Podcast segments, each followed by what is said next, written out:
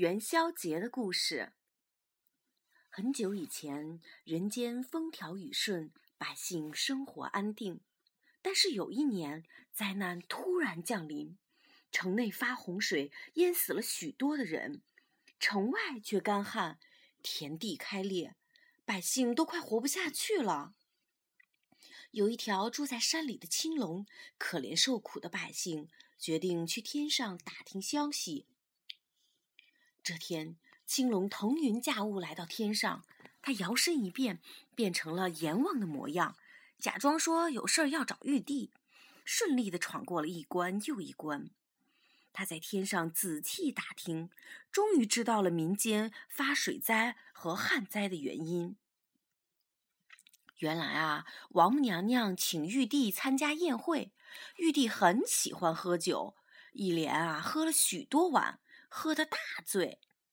宴会后啊，玉帝回宫，照样头昏眼花。于是啊，把雨布写错了，这样啊，就弄得城水城内洪水滔滔，城外天干地裂。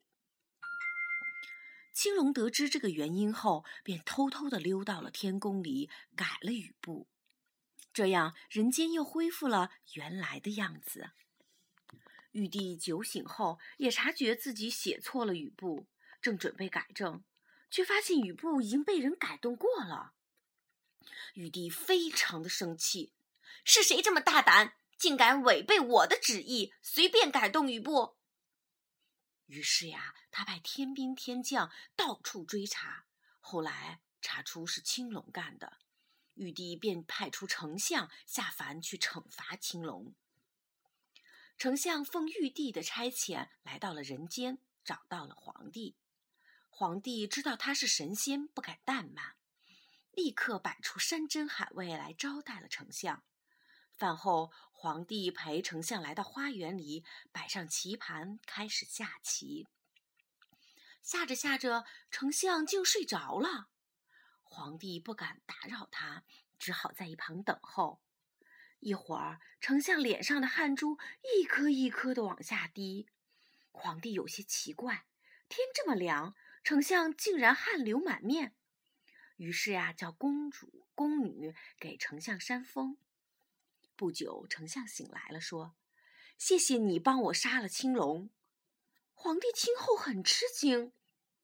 原来啊，丞相的魂魄和青龙交战去了，双方正斗得难分胜负。宫女扇了阵风，给丞相大大的助了威。丞相精神大振，青龙打不过，被丞相杀了。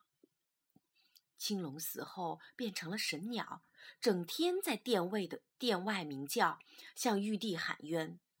玉帝天天听着，感到非常的惭愧。明明是自己写错了雨布，反而杀了青龙。于是啊，他要皇帝向老百姓传令，去纪念为民造福的青龙。从此，每年的正月十五元宵节，老百姓们都用。竹面编成龙灯，家家户户张灯结彩，敲龙打鼓，扛着龙灯游街串巷，以表示他们对青龙的感激和怀念。